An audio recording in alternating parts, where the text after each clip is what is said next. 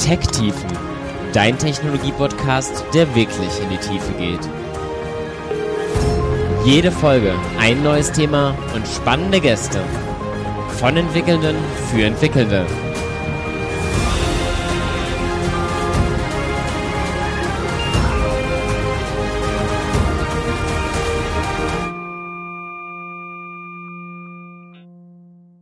Hallo zur zweiten Folge von Tech-Tiefen im Themenbereich rund um natürliche Sprachverarbeitung. Heute wollen wir ein bisschen konkreter werden, ein bisschen handwerklicher und uns wirklich mal mit einer Bibliothek auch auseinandersetzen, die man benutzen kann, um mit natürlicher Sprache eben zu arbeiten. Konkret soll es um Spacey gehen und ich freue mich sehr, eines von zwei Gründungsmitgliedern von Spacey bei mir zu haben. Hi, Ines Montani.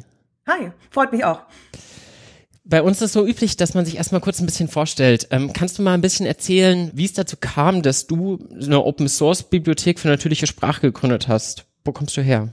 Ja, klar. Also ja, ich bin Ines, äh, ich wohne hier in Berlin, ähm, bin Softwareentwicklerin und ähm, ja, eigentlich, also ähm, ist ganz interessant, weil ich glaube, ich habe nicht so den typischen Background, den man normal jetzt so kennt in dem Bereich. Ich habe ursprünglich Kommunikations- und Medienwissenschaft studiert, unter anderem auch Linguistik, was so ein bisschen in den Bereich geht. Aber ich habe sehr, sehr lange gebraucht, um irgendwas zu finden, wo ich tatsächlich so alles, was ich gerne mache, äh, wo ich gut drin bin, kombinieren konnte. Und ich habe eigentlich immer was mit Computern gemacht. Ich habe mit elf zum ersten Mal äh, Webse Webseiten gebaut und angefangen, so ein bisschen damit rumzuspielen. Das habe ich eigentlich immer als Teenager, war so mein Hobby. Ich habe sehr viel Zeit äh, am Computer verbracht, äh, Sachen gebastelt, ähm, Blog und so weiter. Das kommt mir total bekannt vor. Für mich war das auch so, so mit irgendwie 13 in so einem Chat habe ich festgestellt, man bekommt eine eigene Webseite, dann habe ich damit rumgespielt und ja, Webdesign ist eine gute Einstiegsdroge. Ja, glaube ich auch. Und ich glaube, da war, es gab auch eine sehr, sehr große Community, auch im deutschsprachigen Raum, hauptsächlich tatsächlich Mädels. Also man denkt ja so immer, ach ja, hauptsächlich ist es halt, war halt so ein Männerding und so ein Jungsding, war es vielleicht auch, aber wir hatten so eine Community, wirklich ein paar hundert ähm, aus ganz quasi Deutschland, Österreich, Schweiz. Alle haben Webseiten gebaut und das war so zum ersten Mal so, wow, okay, cool, da gibt's andere Leute, die auch eigentlich nur vom Computer hängen und coole Sachen machen. Und auch, glaube ich, viele von denen waren wirklich richtig, richtig gut. Auch wirklich, wenn du heutige Standards anwendest. Also die waren, die waren richtig gut. Und so bin ich da so ein bisschen reingekommen, aber ich habe mich dann doch dagegen entschieden, äh, irgendwas mit Informatik zu studieren, weil ich, ich, ich weiß, ich habe mich nie so gefühlt wie so der typische, der typische Programmierer. Und dann, okay, Medienwissenschaft war ganz nett. Ähm, und halt Linguistik fand ich immer sehr spannend. Ähm, und dann, ja, nach dem Studium bin ich nach Berlin, habe erstmal ein bisschen im Medienbereich gearbeitet, Marketing, Sales äh, für ein englischsprachiges Magazin hier. Ähm, und eher durch Zufall quasi bin ich zu Spacey und zu NLP gekommen. Also ich habe, ähm, ich war freiberuflich äh, tätig als äh, quasi Entwicklerin und habe dann zufällig Matt kennengelernt, quasi meinen Mitgründer. Und der war gerade in Berlin und ähm, hat zu dem Zeitpunkt tatsächlich gerade an Spacey gearbeitet. Also er ist quasi der ähm, ursprüngliche Autor von Spacey und ähm, er war hier, hat überlegt, ähm, ob er nicht nach Berlin ziehen soll, weil er auch überlegt hat, eine Firma zu gründen und wir sind dann ins Gespräch gekommen und genau zu dem Zeitpunkt ähm, war er halt gerade so aus der Forschung raus. Also er hat promoviert in dem Gebiet, hat aber dann gemerkt, wow, das, da, da passiert wirklich was und die Firmen wollten alle seinen äh, komisch zusammengehackten Research Code verwenden, der gar nicht wirklich dafür gemacht war, jetzt äh, wirklich was Produktives zu machen. Das war Research Code. Aber er hat dann gedacht, okay, da, ist, da, da scheint ja was zu sein. Und ähm, ja, wir haben dann angefangen zusammen zu arbeiten, ähm, haben ein paar Demos zusammengebaut und ähm, ja, dann bin ich halt eingestiegen in Spacey und die Open Source Arbeit. Wann war das denn ungefähr? Äh, 2014. Also 2015 kam, war die erste Version von Spacey, quasi wurde veröffentlicht und äh, Ende 2014 äh, habe ich ja, Matt kennengelernt.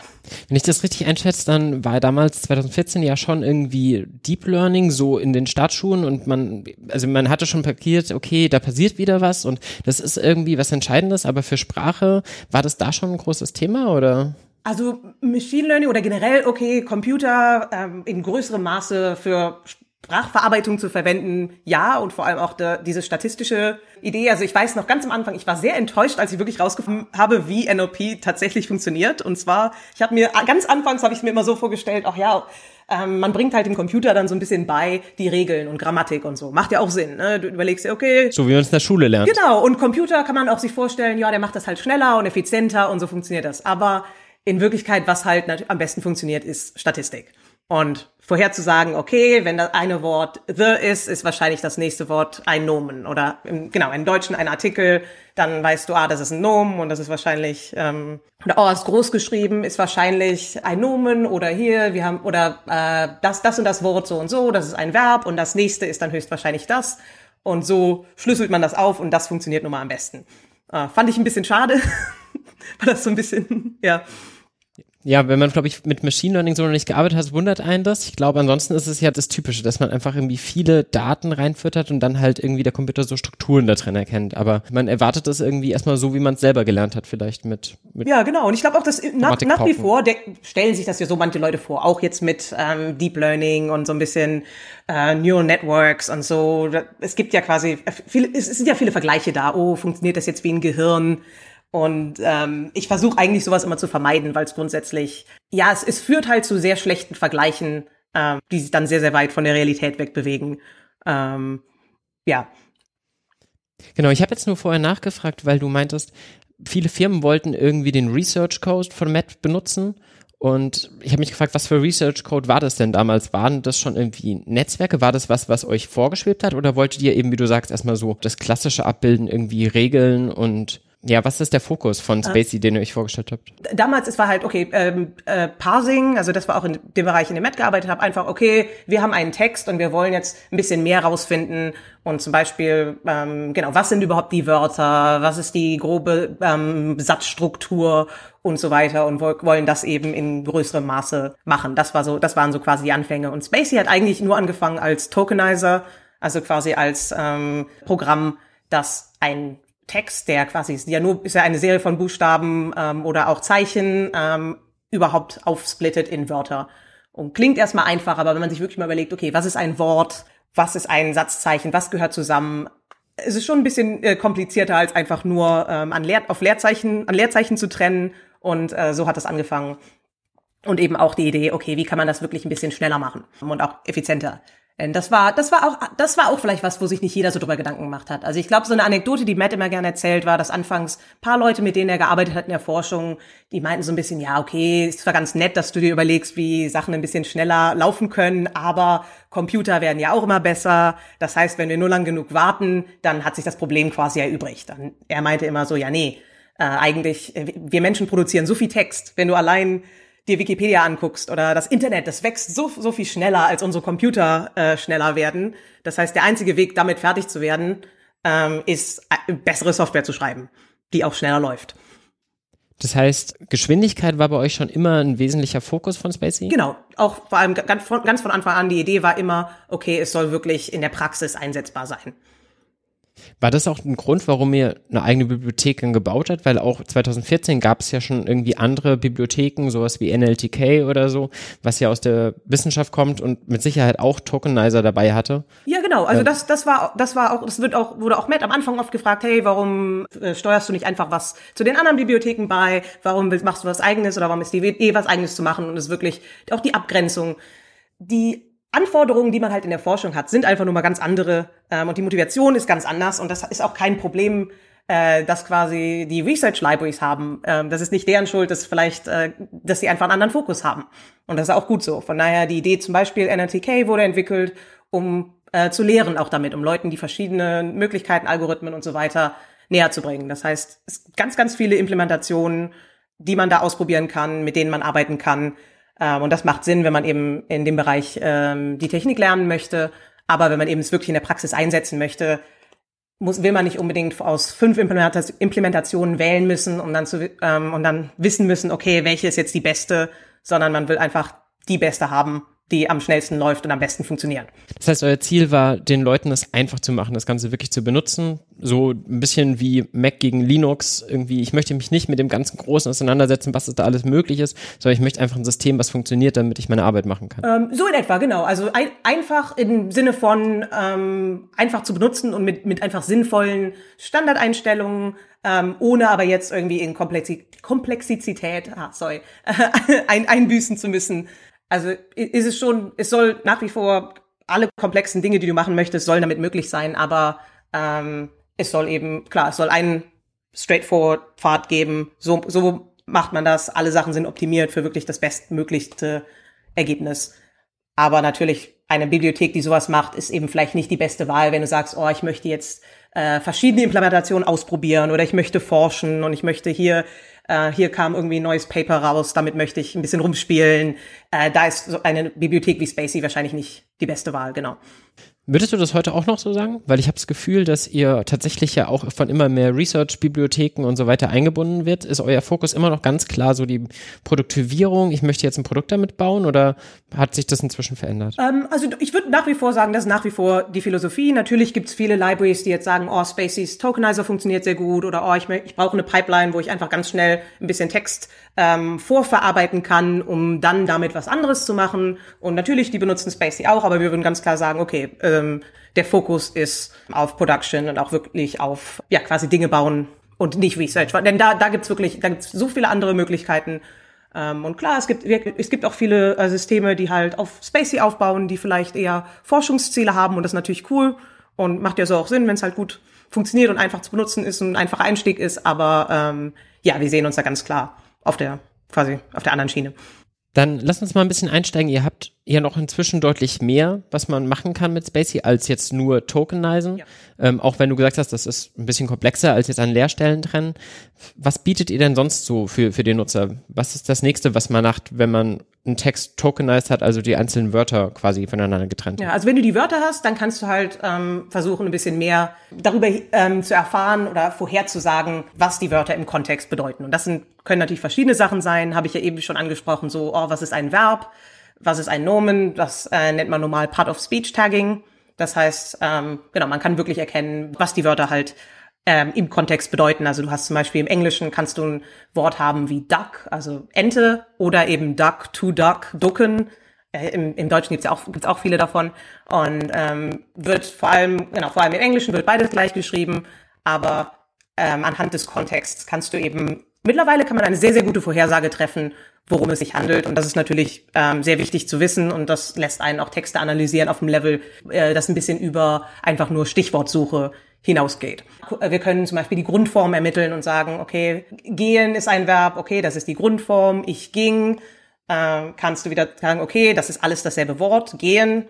Und das ist natürlich auch wichtig, wenn du eben ähm, genau, Texte analysierst. Also Lemmatisierung nennt man das. Und ohne, ohne das kannst du noch nicht mehr oder noch nicht mal eine vernünftige Word Cloud bauen. Das ist, ist eher so ein Witz, der immer aufkommt. Ich glaube, alle Leute hassen Word Clouds äh, was kennst so, so wo, wo halt so teilweise sehr sehr unglaublich hässlich ähm, Wörter in verschiedenen Größen arrangiert sind, ähm, was eigentlich sehr sehr wenig aussagt, aber ähm, ja, ne, selbst selbst so eine unglaublich hässliche Word Cloud kannst du nicht unbedingt bauen, wenn du nicht ähm, Wörter auf ihre Grundform zurückführen kannst weil man sonst einfach zu viele verschiedene Wörter hat und man will ja natürlich nicht irgendwie laufe, laufen, lief, alle plötzlich in der Wordcloud stehen haben, genau. sondern halt eben einen Begriff dafür. Und äh, genau, oder einfach, okay, das, das geht ja alles auf dasselbe Wort zurück und ähm, das, ist, das ist auf jeden Fall ja wichtig zu wissen oder auch wenn man andere, andere Dinge später mit dieser, mit, mit dem Text äh, und mit dem Resultat macht.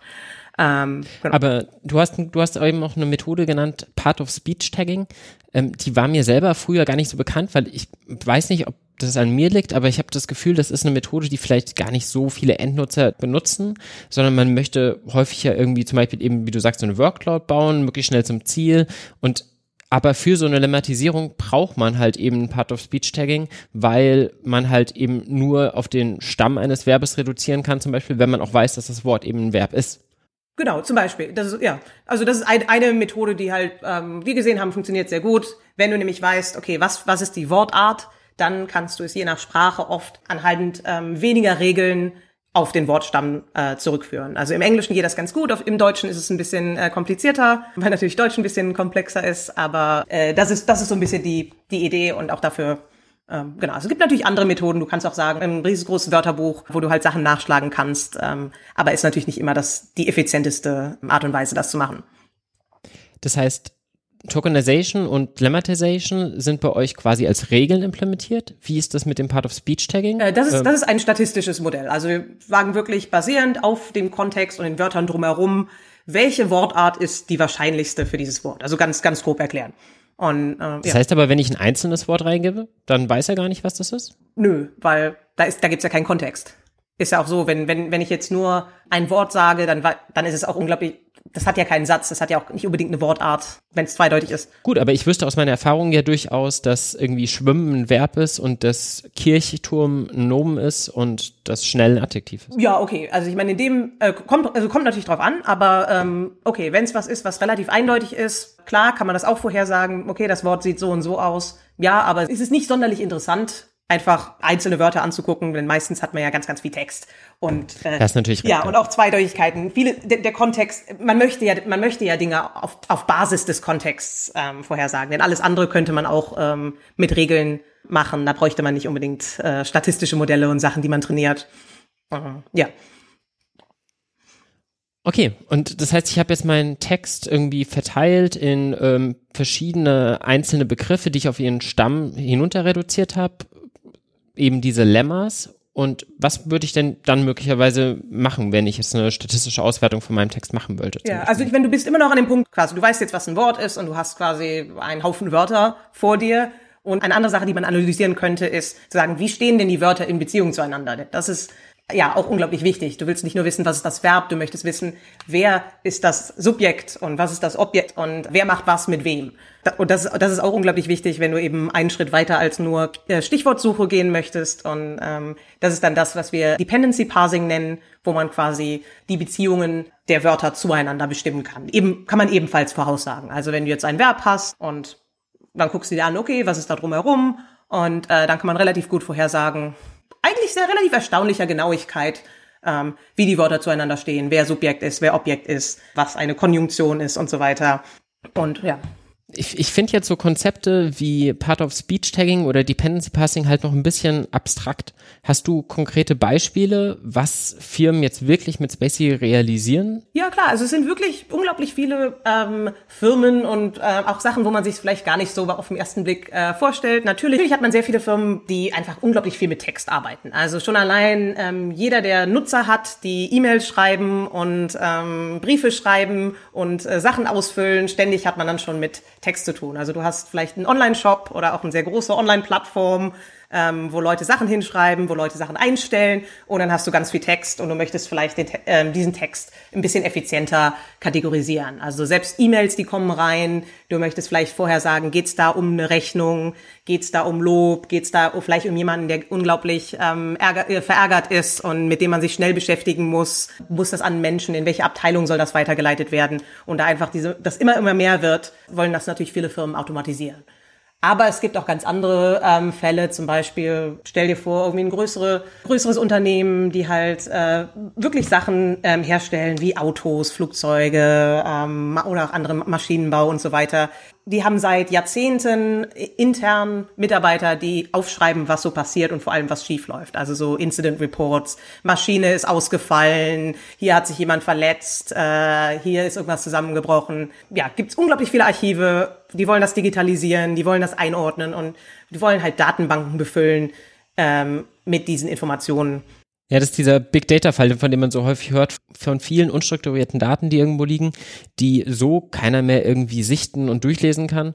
Aber wenn man jetzt halt irgendwie ein Modell hätte, um die systematisch irgendwie zu durchsuchen, nach gewissen Fällen zu gruppieren, kategorisieren. Dann könnte man daraus sicher spannende Erkenntnisse ableiten. Genau. Oder auch einfach den Menschen, die das sonst manuell machen, den Mitarbeitern einfach ein bisschen helfen. Selbst ähm, wenn man so hört, so, uh, AI, künstliche Intelligenz, was Leute, oh, das könnte jetzt so unglaublich krasse Sachen machen. In der Praxis ist es oft, okay, wenn halt ein Analyst ähm, ein bisschen weniger von Hand machen muss oder ein bisschen Computer ähm, arbeiten kann, ähm, ist er unglaublich produktiver das ist eigentlich der Bereich, wo auch NLP momentan am meisten bringt und am meisten ähm, wirklich nützlich und effizient ist. In der Kooperation mit Menschen genau. gemeinsam. Genau, und vor allem auch wenn schon tatsächlich Prozesse da sind, interne ähm, Abläufe, die bereits funktionieren, die vielleicht sonst hauptsächlich von Hand gemacht werden und eben auch von Hand nicht, nicht immer perfekt und wo man da sagen kann, oh, wenn wir das ein bisschen augmentieren mit einem Computer, der da ein bisschen hilft und eben vielleicht auch Sachen kann, die der Mensch sonst äh, nicht unbedingt so gut hinkriegt, dann können wir das viel besser machen, bessere Ergebnisse erzielen.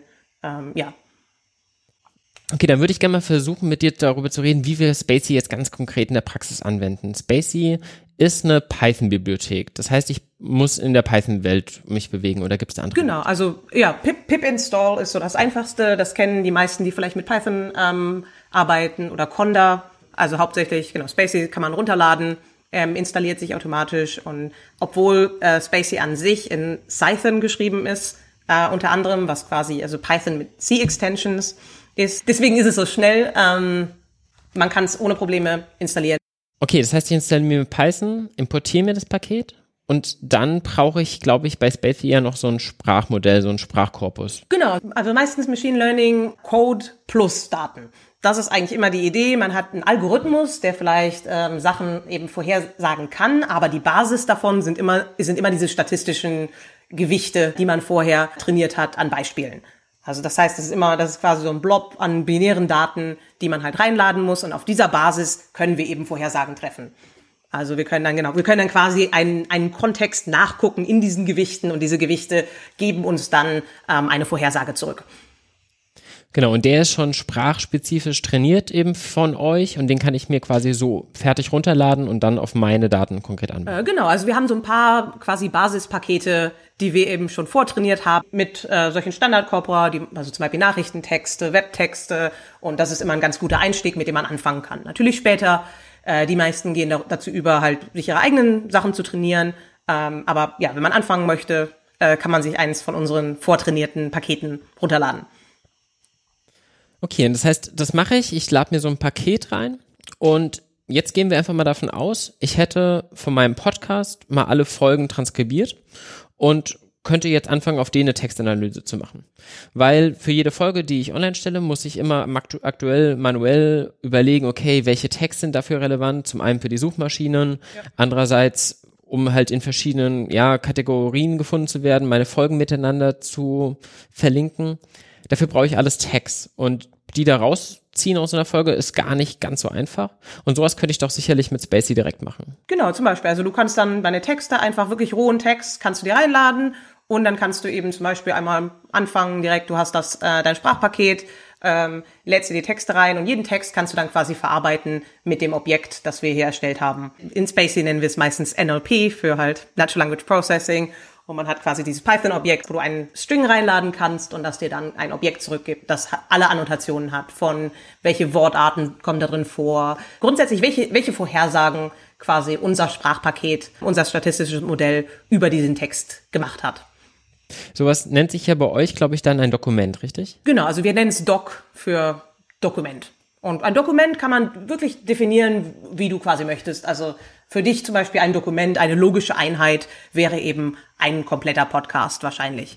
Oder du könntest auch sagen, vielleicht eher, vielleicht haben in deinem Podcast, vielleicht hast du Sektionen und du sagst, okay, eigentlich möchte ich lieber alle Sektionen ähm, separat analysieren. Also es, ja, es gibt keine, keine vorgefertigte Definition, was ein Dokument ist. Ähm, ist eine logische Einheit von Text. Okay, bei mir dann wahrscheinlich so eine konkrete Folge. Das heißt, ich hätte jetzt 20 Folgen mit der heutigen, also 20 verschiedene Dokumente. Was würde ich denn jetzt mit diesen Dokumenten machen, um an meine Texte ranzukommen? Das statistische Modell, das wir jetzt reingeladen haben, das kann unter anderem zum Beispiel vorhersagen, ähm, ob ein oder mehrere Wörter ähm, eine ein Personenname ähm, ist oder ob es ein, sich um eine Organisation handelt oder eine Firma. Und das könnte man sich zum Beispiel angucken. Man könnte sagen, okay, in meinem Dokument gib mir mal alle äh, Personennamen aus, von denen du denkst, dass es eine Person ist. Und, Der ja. Begriff dafür ist ja Named Entity Recognition.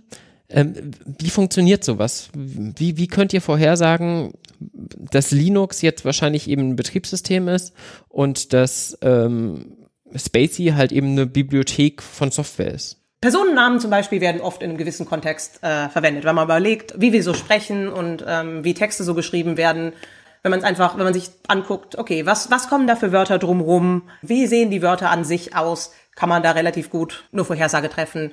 Äh, vor allem im Englischen ist es teilweise manchmal ein bisschen einfacher, denn da ähm, hat man auch die Klein- und Großschreibung ein bisschen, ähm, an der sich, die, der man sich zum Beispiel orientieren kann. Deutschen ist es natürlich ein bisschen schwieriger, weil wir alle äh, Nomen groß schreiben und das nicht so ein starkes Signal ist. Aber es gibt viele Signale, die eben aus den Beispielen kommen, die wir dem äh, statistischen Modell zeigen, um es zu trainieren.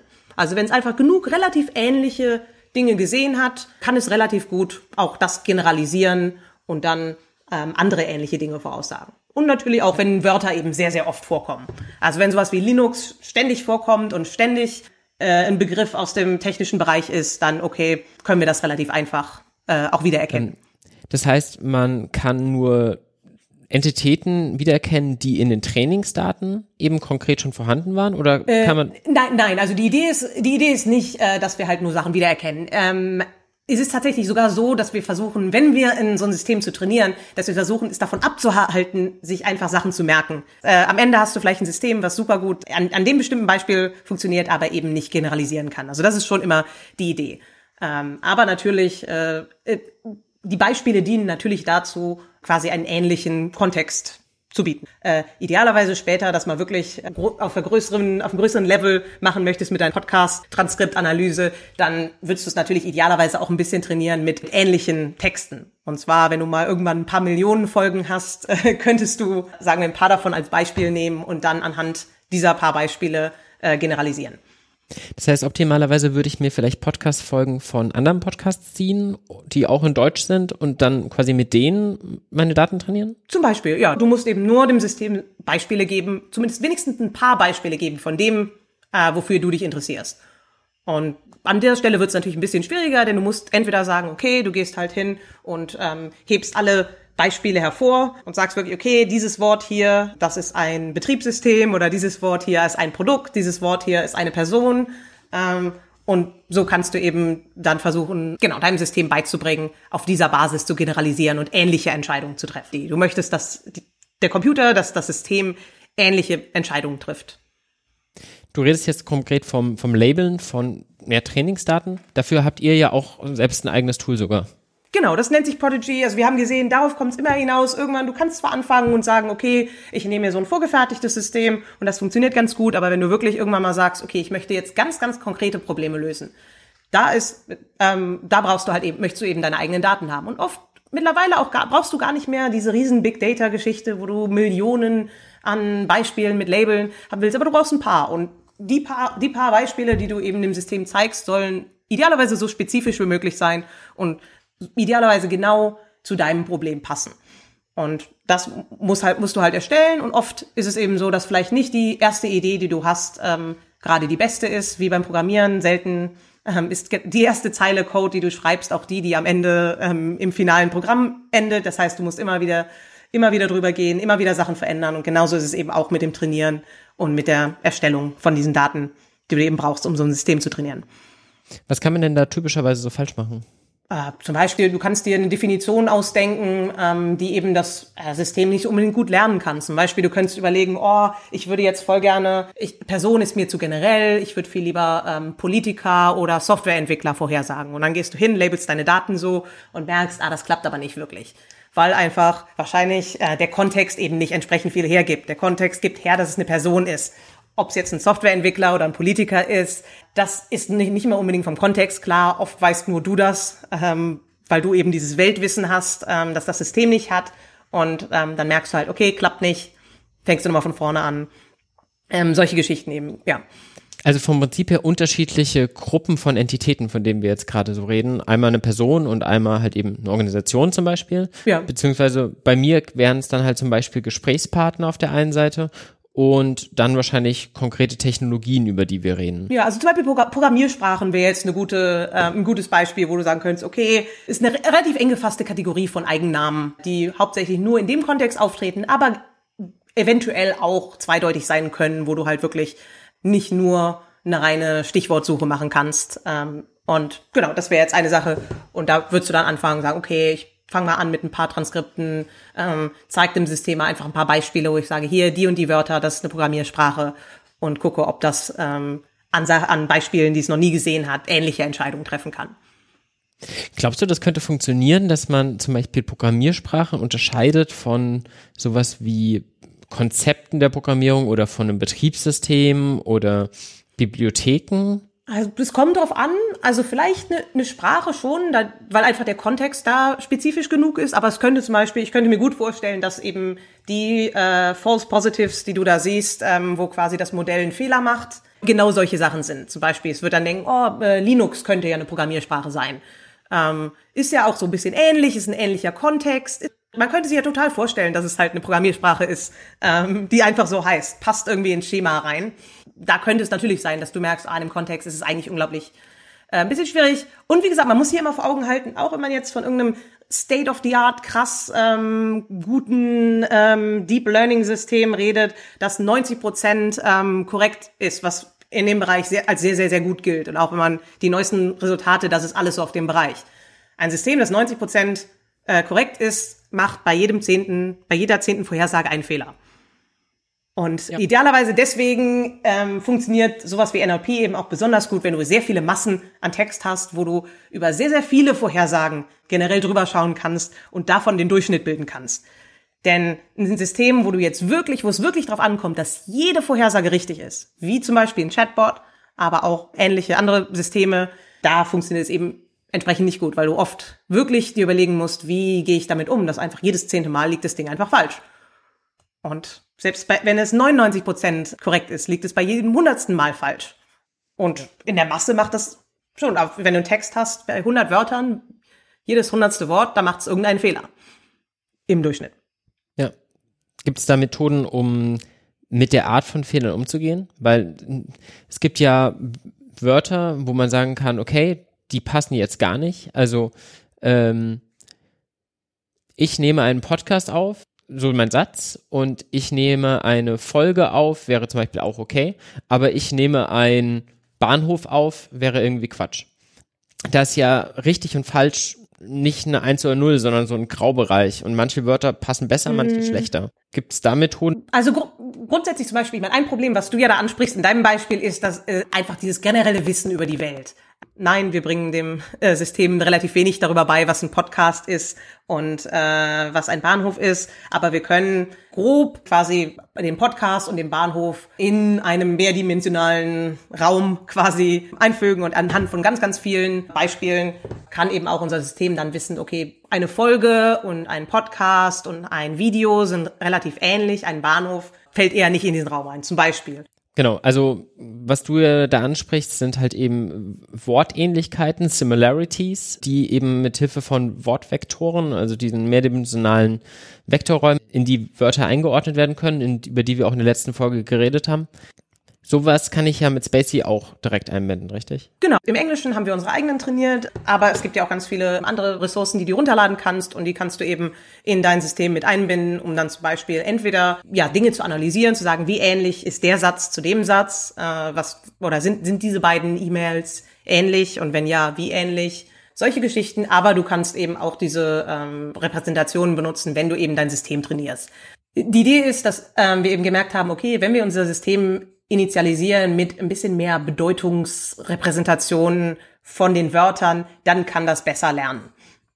Einfach, das ist auch generell das Bestreben in der Zukunft äh, quasi des Feldes, sagen, wie kann man quasi anfangen mit einfach mehr Wissen über die Welt, mehr Bedeutung, mehr äh, ja mehr als nur ein Wort. Und wenn man das quasi hat und diese Basis geschaffen hat, kann man eben bessere Systeme trainieren und bessere Gewichtungen trainieren, die eben ja einfach bessere Resultate erzielen. Okay, wir haben jetzt eben schon gesagt, wir wollen quasi unterscheiden können, ist etwas eine Programmiersprache oder halt Programmierkonzept zum Beispiel. Und dafür könnte ich jetzt meine Daten labeln und Ihnen ein paar Beispiele quasi geben.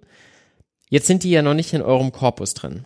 Und den habe ich mir ja bisher geladen und prinzipiell führe ich ja meine Analyse einfach noch quasi auf eurem Korpus aus. Jetzt würde ich ja versuchen, diese Trainingsdaten mit eurem Sprachkorpus zu vereinen. Wie geht sowas mit Spacey? Genau, also eine Sache, die Spacey tatsächlich erlaubt, ist, dass du eben ein ähm, existierendes statistisches Modell eben mit deinen Beispielen updatest und quasi versuchst, ihm neue Sachen beizubringen. In manchen Fällen kann das sehr gut funktionieren, in manchen Fällen eher nicht so. Das kommt ganz drauf an. Zum Beispiel bei deiner Programmiersprache müsstest du dir überlegen, was sagt das System momentan voraus über deine Texte. Wenn es zum Beispiel äh, momentan denkt, Python und JavaScript sind Produkte, kann es ein bisschen schwer sein, dem jetzt auf einmal beizubringen, ah nee, das sind Programmiersprachen, das ist was ganz anderes. Denn wie gesagt, das System ist, es ist ja, da ist keine Intelligenz dahinter, es ist wirklich, es ist die, sind die statistischen Vorhersagen. Vielleicht würdest du dir überlegen, okay, du, du kreierst dir jetzt deinen eigenen Korpus und trainierst dann quasi dein eigenes System und in der Praxis funktioniert so, ähm, loopst so lange über deine Daten drüber und, und zeigst quasi dem System, hey, hier ist ein Beispiel, ähm, ich weiß die Antwort davon, ähm, jetzt äh, mach mir mal eine Vorhersage. Und dann System liegt falsch, sagst du, nee, das war falsch, probier nochmal. Und das machst du idealerweise so lange, bis du an einem Punkt bist, wo es relativ gut ist und dann hattest etwas gelernt ähm, von deinen Beispielen.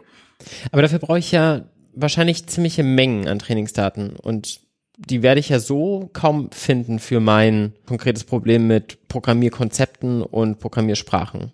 Ja, du brauchst irgendwelche Ressourcen, du brauchst genug Daten. Du kannst daher natürlich ähm, entweder ein vortrainiertes System nehmen und gucken, was kann ich dem extra beibringen. Du kannst andere Ressourcen nehmen. Muss ja nicht unbedingt nur exakt Podcast sein. Es gibt zum Beispiel, vielleicht überlegst du dir, hey, ich, ich lade mir was runter von Reddit. Da ähm, gibt's ja gibt's so einen Korpus, den jemand immer erstellt sagst, okay, die letzten paar Monate von irgendwelchen Programmier-Subreddits auf Deutsch. Vielleicht gibt's sowas und fügst das eben auch da ein. Vielleicht gibt's noch andere ähnliche ähm, Daten, die du kombinieren kannst. Und dann am Ende wirklich kommt es drauf an, zu experimentieren und zu gucken, was funktioniert. Da kann man auf jeden Fall kreativ werden und sich irgendwie überlegen, ich gehe vielleicht auf Stack Overflow und nehme mir da den Tag eben dazu und nehme mal die ganzen Fragen dazu. Dann kann ich den Tag ja zumindest in diesem Rahmen wahrscheinlich einfach immer auch einfach über ein vordefiniertes Programm entsprechend kennzeichnen, weil ich ja dann weiß, in diesem Rahmen wird Apple halt eben immer die Firma Apple sein und da wird man auf Stack Overflow jetzt nicht über Apple reden. Genau. Und mir auf die Art quasi selbst Trainingsdaten zu generieren. Du kannst ja auch wirklich einfach Regeln erstellen, sagen, okay, JavaScript ist eigentlich so gut wie immer die Programmiersprache und dann guckst du dir die an. Da kannst du ja zum Beispiel auch Spacey für verwenden, um zu sagen, okay, ich label erstmal alles auf der Basis von Regeln, die ich mir definiert habe und dann gucke ich, was dabei rauskommt und ähm, ideal, idealerweise musst du da nur so ein paar Sachen korrigieren und dann kannst du dein eigenes System trainieren oder umgekehrt, du sagst, ah ja, es ist ganz gut, aber irgendwie macht es immer die, die und die Fehler oder Spacey zum Beispiel. Spacey erkennt es äh, nicht unbedingt immer, wegen, vielleicht wegen der Schreibweise, vielleicht wegen dem Kontext und dann du, okay, füge ich eine Regel am Ende hinzu und sage, okay, Spacey in der und der Schreibweise weiß ich, ist immer eine Softwarebibliothek. Und das ist tatsächlich auch am Ende effizienter, als Stunden damit zu verbringen, zu versuchen, dein äh, Modell zu feintunen, bis du an einem Punkt bist, wo es genau alles richtig macht. Oft ist der, der direkteste Weg auch wirklich zu sagen, okay, ich kann so ein bisschen augmentieren mit ein paar Regeln. Und für diese ganzen Regeln, da ist Spacey ja, glaube ich, auch besonders stark drin. Also zum Beispiel kann ich entsprechend Spacey gut benutzen, um mir eben Trainingsdaten zu verschaffen für ein Modell, was ich dann eben trainieren möchte, indem ich eben diese relativ unreinen Daten jetzt zum Beispiel von Stack Overflow beziehe, wo ich dann wahrscheinlich irgendwie einzelne Fragmente rauspacken muss und irgendwelche Header und so weiter entfernen muss und die Wörter vielleicht noch irgendwie vorbereiten muss.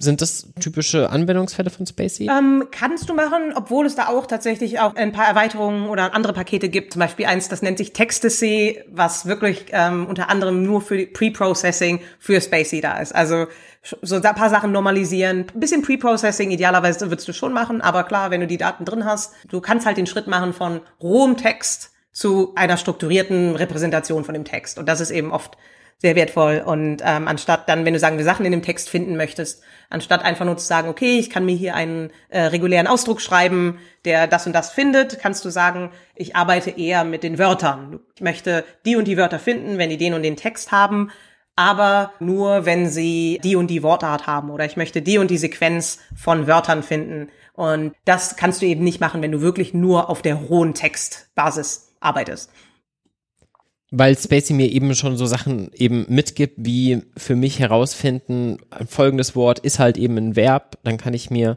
quasi über dieses Dokumentenobjekt das einzelne Wort rausselektieren und dann darauf sagen, okay, das ist ein Verb und äh, ähm, auf welches Nomen bezieht sich denn dieses Verb möglicherweise und mir darüber so Regeln zusammenzubringen. Genau, und an jedem Punkt hast du eben auch immer den Bezug zu allen anderen Objekten. Das ist der Vorteil dieser sehr strukturierten ähm, Repräsentation, dass du an jedem Punkt findest, wenn du dir irgendein Wort rausfischst, kannst du von da immer sehen, wie steht das in Bezug zu den anderen Wörtern, in welchem Satz ist das, was ist in der Nähe, wie ähnlich ist dieses Wort zu anderen Wörtern. Und du hast halt an jedem Punkt kannst du eben komplett wieder in den ganzen ähm, Satz und das ganze grammatische Konstrukt einsteigen ähm, und hast eben nicht nur eine Folge von Zeichen. Du hast ja gerade selber gesagt, ähm, Textasy ist eine Erweiterung für Spacey, die sich eben spezifisch damit auseinandersetzt, um jetzt Texte fortzuverarbeiten. Ich habe die selber auch schon benutzt und fand die ziemlich toll und da gibt's, glaube ich, auch noch alles Mögliche drumherum. Also Spacey hat ja inzwischen wirklich ein riesen Ökosystem um sich entwickelt. Könntest du da vielleicht mal auf ein paar Beispiele eingehen, wo du sagst, das sind besonders gelungene Erweiterungen? es ist immer schwer, wirklich individuelle Sachen hervorzuheben. Ähm, was wirklich tolle Sachen und wir haben es auch wirklich immer darauf angelegt, sagen, okay, wir wollen Spacey als Bibliothek äh, sehr fokussiert halten ähm, und quasi unsere Community und das System drumherum zu ermutigen, Plugins zu schreiben und zusätzliche Funktionalitäten hinzuzufügen. Also zum Beispiel eine besonders ja gelungene Erweiterung äh, nennt sich Neural CoRef. Also ähm, CoRef steht für Co-Reference Resolution und um das mal am Beispiel zu sagen, wenn wir jetzt einen Satz haben wie, ich habe mir gestern einen Podcast angehört, er hat mir sehr gefallen. Die Idee ist, er bezieht sich auf den Podcast. Das ist was, das für uns relativ einleuchtend ist und hätte sich wahrscheinlich keiner von uns jetzt äh, zweimal darüber Gedanken gemacht. Aber für einen Computer ist es natürlich relativ schwierig, das herauszufinden, vor allem wenn sich das eben ähm, über mehrere Sätze hinzieht. Und das kann man allerdings mittlerweile relativ gut statistisch auch vorhersagen. Und das ist eben eine Erweiterung, äh, die Spacey dafür nutzt ähm, und das quasi zu Spacey hinzufügt, dass du zusätzlich der syntaktischen Analyse eben auch diese Beziehung hast und für äh, Wörter und ähm, Ausdrücke quasi äh, sehen kannst, worauf die sich beziehen. Ist, glaube ich, wieder auch so ein Gebiet, was wahnsinnig wichtig ist, um dann darauf die Use Cases zu etablieren. Also wenn ich jetzt an sowas denke, wie eine Sentimentanalyse, was gefällt mir denn oder was nicht, dann mhm. hätte ich jetzt, wenn ich den Satz einfach normalerweise betrachten würde, könnte ich nicht sagen, ob der Podcast mir jetzt gefällt oder nicht, weil da steht ja nur, der, ich habe mir einen Podcast angehört und dass er, ja, wenn man da die Beziehung nicht hat, dann, dann kriegt man halt die Semantik an der Stelle gar nicht mit.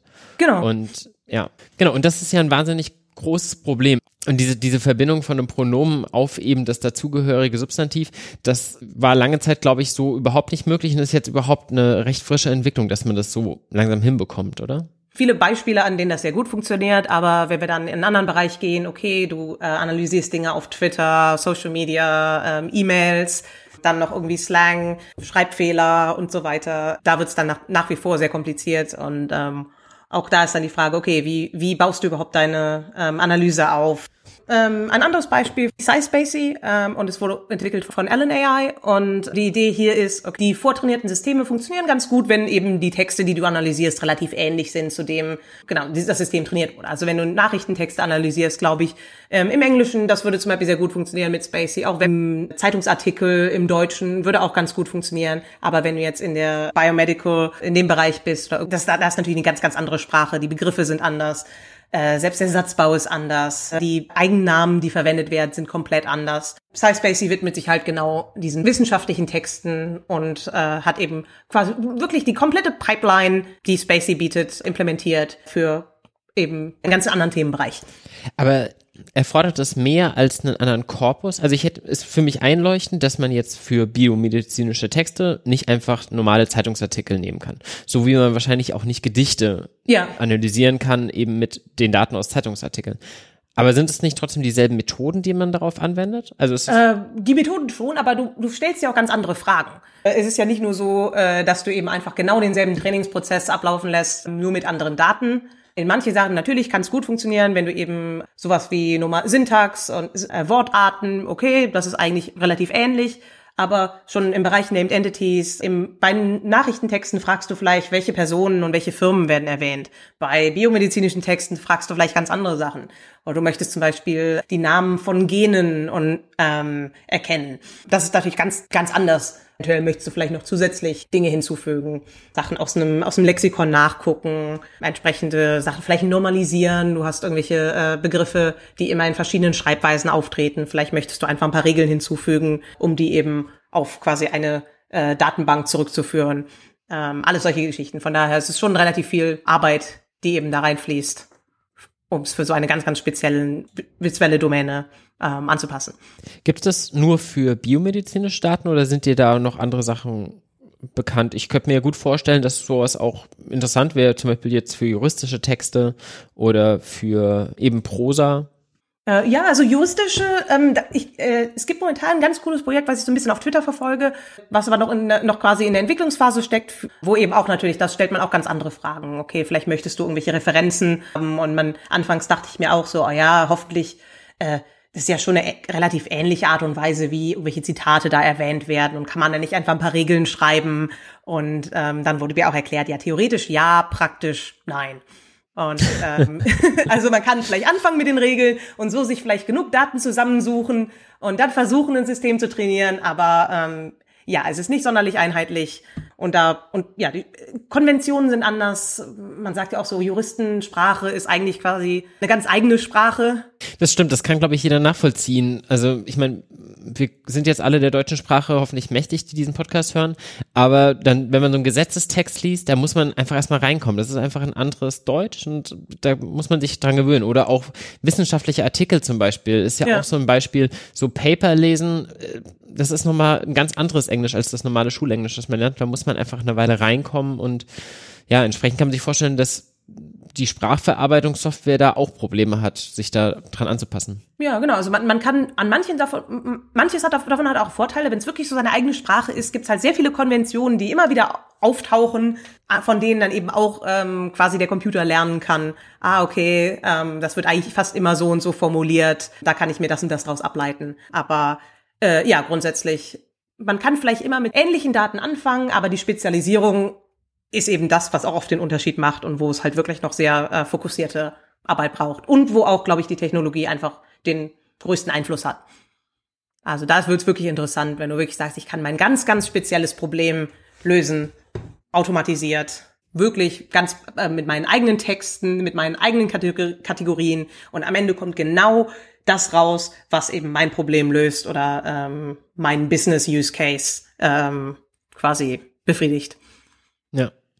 Und dazu gibt es im Ökosystem ja noch ganz viele Tools, die einfach gewisse Use Cases versuchen zu lösen, aber unten drunter halt eben auf Spacey aufsetzen. Ich habe nach der letzten Spacey-Konferenz, auf der ich ja war, auf die wir vielleicht gleich nochmal eingehen können, so den Vergleich gezogen zu Pandas, was halt irgendwie inzwischen so eine Bibliothek ist, die in der Data Science-Welt irgendwie unter allem Möglichen drunter liegt oder vielleicht eher NumPy sogar, was einfach die Grundlage ist für ganz viele Algorithmen, um performant in der Lage zu sein, Dinge auszuführen. Und ähnlich ist es, glaube ich, auch für Spacey. Siehst du das ähnlich? Ähm, ja, auf jeden Fall. Es, sind ja quasi so Bausteine, die wir eben zur Verfügung stellen. Deswegen ist es vielleicht auch manchmal ein bisschen schwierig, darüber nicht ab, unabstrakt darüber zu reden, weil es eben einfach etwas abstrakte Grundlage ist, die an sich kein Problem löst. Aber eben darauf kann man eben sehr viele Dinge aufbauen. Ich habe auch ja bei unserer Konferenz sehr viele Leute getroffen, die sagen, oh, unser ganzes Produkt quasi baut auf Spacey auf und ohne Spacey könnten wir eigentlich ähm, auch unsere weiterführenden Schritte ähm, gar nicht gar nicht so wirklich machen. Und ja, zum Beispiel ähm, Rasa ist eine, ein Beispiel dafür, die lösen eben das ähm, deutlich komplexere Thema von äh, Chatbots, Conversational Agents, Bots und so weiter. Die Idee einfach, okay, wirklich sich in einer Art Konversation mit einem äh, künstlichen Agentin quasi zu unterhalten. Und das ist, wie gesagt, deutlich schwerer, denn hier kann man eben sich nicht darauf verlassen, ach ja, selbst wenn ich hier bei jedem neunte Mal richtig liege und jedes zehnte Mal falsch, ähm, wenn ich da den Durchschnitt äh, bilde, läuft das schon und ich verliere da nicht sonderlich viel, sondern okay, wenn äh, dein System die falsche Vorhersage trifft und du dich komplett darauf verlässt äh, und am Ende kommt was komplett sinn Sinnloses raus, dann ist dein Nutzer äh, unglücklich. Gibt, gibt super viele Beispiele davon, wie äh, irgend so Customer Service Bot überhaupt nicht checkt, weil er halt einfach. Ja, das ist auf jeden Fall noch ein echt schwieriges Feld, aber dem wollen wir uns wahrscheinlich, kann ich schon mal spoilern, in der nächsten Folge ein bisschen widmen. Da soll es dann nochmal konkret um den Anwendungsfeld von Rasa gehen. Ähm, du hast jetzt selber von der Konferenz auch geredet, da wollte ich nochmal drauf eingehen. Das war jetzt das erste Mal, dass ihr sowas veranstaltet habt, ja. als ja, ein, ein Open Source Tool, was es jetzt auch noch nicht ewig gibt und es waren, glaube ich, über 200 Menschen da, oder? Ja, also wir haben, glaube ich, 200, 250 Leute in, in Berlin. Und wir hatten natürlich auch ein sehr cooles Line-up. Also würde schon sagen, natürlich ohne, die waren, natürlich waren die auch wegen uns da, aber ähm, natürlich, wir haben auch hoffentlich, glaube ich, ein, ein schönes Event ähm, geboten. Genau, definitiv, das kann ich absolut bestätigen. Aber ihr macht, finde ich, auch einfach sonst eine sehr, sehr gute Community-Arbeit. Also, oh, um da so ein paar Sachen zu nennen, zum einen hat Spacey eine wahnsinnig hübsche Dokumentation, die ja, glaube ich, maßgeblich auf dich zurückgeht. Es gibt diesen freien Online-Kurs, den ich auf jeden Fall verlinken werde. Advanced NLP mit Spacey, glaube ich, heißt der richtig? Ja. Ähm, wie wichtig, glaubst du, ist diese Community-Arbeit für einen Erfolg von einem Open-Source-Projekt? Ja, auf jeden Fall natürlich super wichtig. Ich höre es auch oft, was mich natürlich immer sehr freut, wenn Leute sagen, hey, eure, eure Dokumentation ist so schön und oder wirklich was Spacey ausmacht, ist, dass es halt super einfach ist, ähm, da halt mit anzufangen und es sehr viele Ressourcen gibt. Das ist natürlich ein wichtiger Teil. Das wussten wir auch immer, glaube ich, relativ von Anfang an. Ähm, und ich glaube, eine Sache, die es halt auch noch besonders macht in unserem Bereich, ist, dass es, es gibt keinen typischen Spacey-Nutzer. Das hat man, glaube ich, auch auf der Konferenz gesehen. Bei manchen Technologien, okay, die, die meisten Nutzer sind relativ gleich. Also ich möchte jetzt auch nicht zu generalisieren, aber was wir wirklich sehen, ist, es gibt so viele verschiedene Leute mit so vielen verschiedenen Hintergründen. Ich bin ja auch ein gutes Beispiel davon. Es gibt vielleicht Leute, die mit Machine Learning gearbeitet haben, noch nicht so viel mit Text. Es gibt Leute, die vielleicht eher mit Linguistik gearbeitet haben und in traditionellen Methoden, aber vielleicht noch nicht so viel mit äh, Deep Learning oder auch Python. Viele, die kommen rein, okay, fangen halt an, müssen noch Python lernen, den Rest, äh, mit dem Rest kennen sich aus. Auch sehr viele Forscher in anderen ähm, soziologischen Bereichen, die halt wissen genau, welche Fragen sie stellen und welche Probleme sie lösen möchten.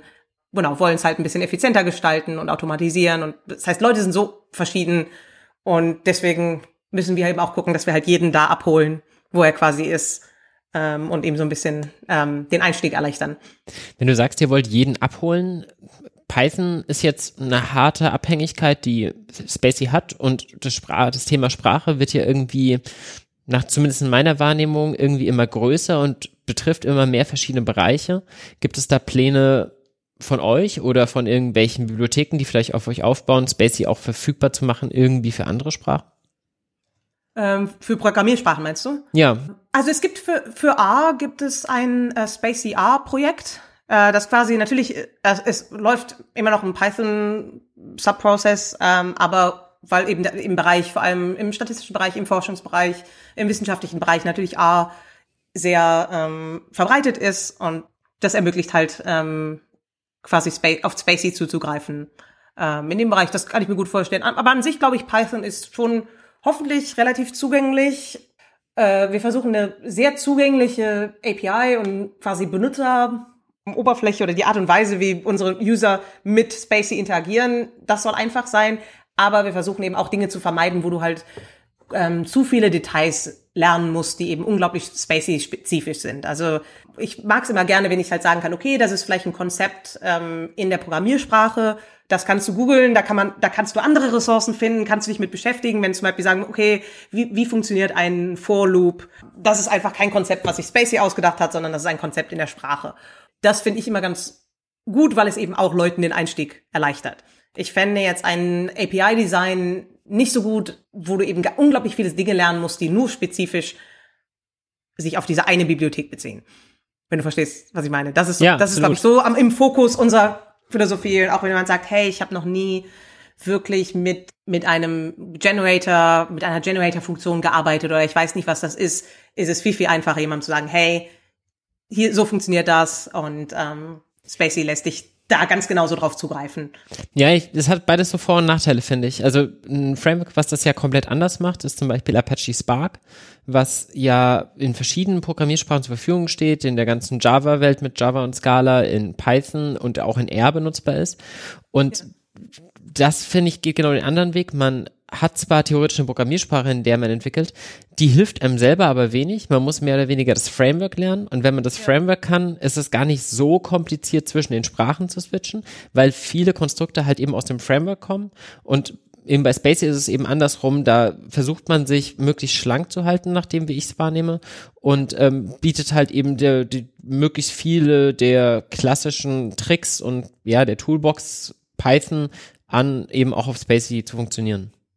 Genau, also so, so würde ich, so würden wir es schon sehen und auch, oder wie wir es intern nennen, ähm, let them write code. Also ich finde wir, wir versuchen eben schon so viel wie möglich an ähm, dem Nutzer zur Verfügung zu stellen und eben nicht so viel mit unserer API zu verschleiern. Also das Beispiel davon ist Sachen, ähm, wenn, wenn du ein System trainierst, was du eben machst, ist, du hast einen Loop und du gehst mehrmals über deine Daten drüber. Jedes Mal updatest du das Modell mit deinen Daten und ähm, dann am Ende nach so und so viel Mal hörst du auf und speicherst dein Ding. Es gibt andere API-Konzepte, wo die sagen, hey, wir geben dir eine, ähm, einen Call, wo du einfach bla bla bla, zum Beispiel auch dot fit und dann äh, trainiert es dein Modell, speichert es am Ende und äh, macht komplett alles. Und das kann man, kann man machen, aber wir finden es eigentlich relativ gut, wirklich die einzelnen Bausteine zur Verfügung zu stellen und es wirklich in dem Sinne transparent zu gestalten und sagen, hey, okay, du möchtest einen Loop von zehnmal okay, das ist ein relativ grundlegendes Konzept, for I in range und dann machst du das so und so viel mal und dann am Ende hörst du auf. Und so versuchen wir auch ein bisschen das transparenter zu gestalten, wie eben die Dinge äh, funktionieren und eben lieber zu sagen, hey, okay, du möchtest einen Loop schreiben, schreib einen Loop, anstatt ja. äh, dir jetzt irgendwelche abstrakten Sachen merken zu müssen. Ja. Und so machen wir natürlich auch die Leute weniger abhängig von unserer von unserer API oder was wir uns gerade so überlegt haben. Ja, das stimmt natürlich. Das, das macht es an der Stelle sehr angenehm und man bleibt halt eben sehr Pythonic, ja. Ähm, Jetzt weiß ich, dass du ja am Anfang mit Matt zusammen diese Bibliothek gestartet habt und auch lange Zeit da, glaube ich, erstmal zu zweit im Wesentlichen dran gearbeitet habt. Jetzt habt ihr zuletzt doch ein kleines Team um euch geschart, die ja. euch dabei unterstützen. Und entsprechend habt ihr mit Sicherheit Pläne für die Zukunft. Wo soll es denn hingehen mit Spacey 3.0 oder darüber hinaus? Spacey an sich ist ja Open Source und ja, also viele, viele der Sachen entwickeln wir derzeit schon. Also eine Sache, die sich wirklich gezeigt hat, diese Named Entity-Geschichte, über die wir auch schon gesprochen haben. Leute wollen ähm, ihre eigenen Konzepte, Namen und Ausdrücke und äh, wirklich spezifischen Sachen in Texten erkennen. Das klappt schon ganz gut.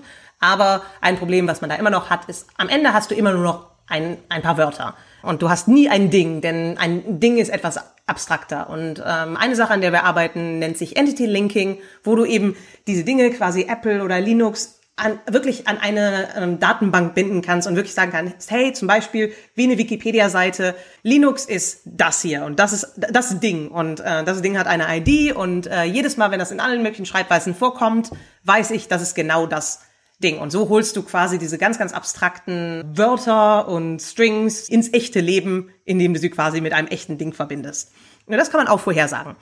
Das heißt, das hilft mir dann, um klarer zu sein, um welche Entität geht oder bietet ihr dann quasi dann so, noch so Meta-Informationen, die ich dann darüber hinaus direkt weiterverarbeiten kann? Ähm, das, kann das kann man auch machen, aber zum Beispiel auch, es wird, du, selbst mit ähm, Entity Recognition, du kommst nie wirklich um Zweideutigkeit herum. Es ist eine echter Sprache, du hast sehr, sehr viele Dinge, wo du halt sagen kannst, das ist ein Name, das ist ein, ein Produkt, das ist ein, dieses Konzept, aber du, du kannst nie genau vorhersagen, ist es denn wirklich das eine Konzept oder das andere? Es gibt viele Leute mit, den, mit ähnlichen Namen. Ist es der Mensch? Ist es der Mensch? Kann man das sagen? Und natürlich eben am Ende dein Ziel ist es natürlich, das eben mit ähm, zum Beispiel mit einer Datenbank zu verbinden, wo du eben mehr Metainformationen rausziehen kannst. Zum Beispiel Wikipedia, Wikidata.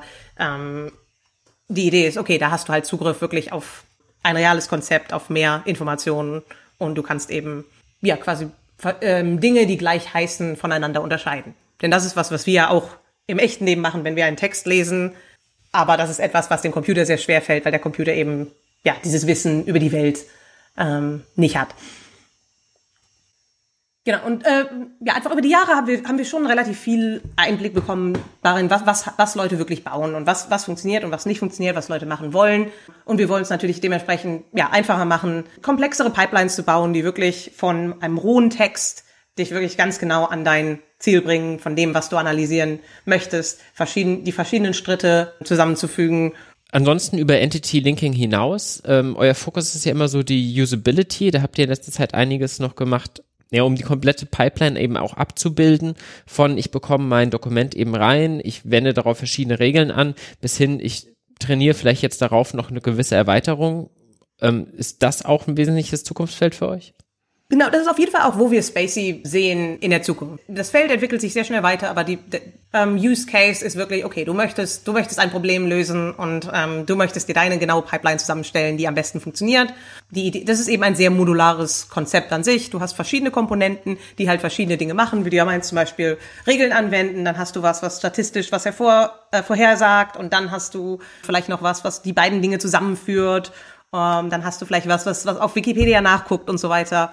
Und die, das sind alles die Komponenten in der Pipeline. Und ähm, das wollen wir natürlich weiterhin einfacher machen, das zusammenzustellen, ähm, das auch zu überwachen, wirklich, dass du ein besseren, ein, einfach ein, ein besseres Gefühl dafür bekommst, okay, was passiert mit meinem Dokument, welcher, Kompon ähm, welcher der Komponenten macht was und ähm, wo geht vielleicht was schief, wo ha habe ich Fehler, die ich vielleicht ähm, vorher ausbügeln muss.